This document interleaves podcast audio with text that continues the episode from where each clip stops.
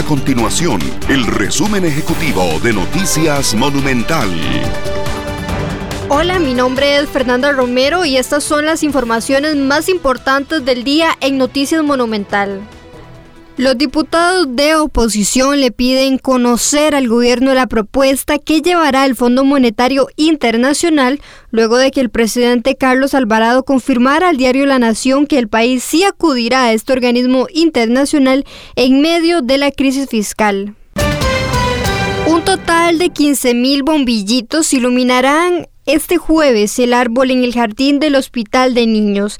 Este año por la pandemia no se contará con la presencia del público, sin embargo las familias pueden seguir la iluminación por las redes sociales del centro médico.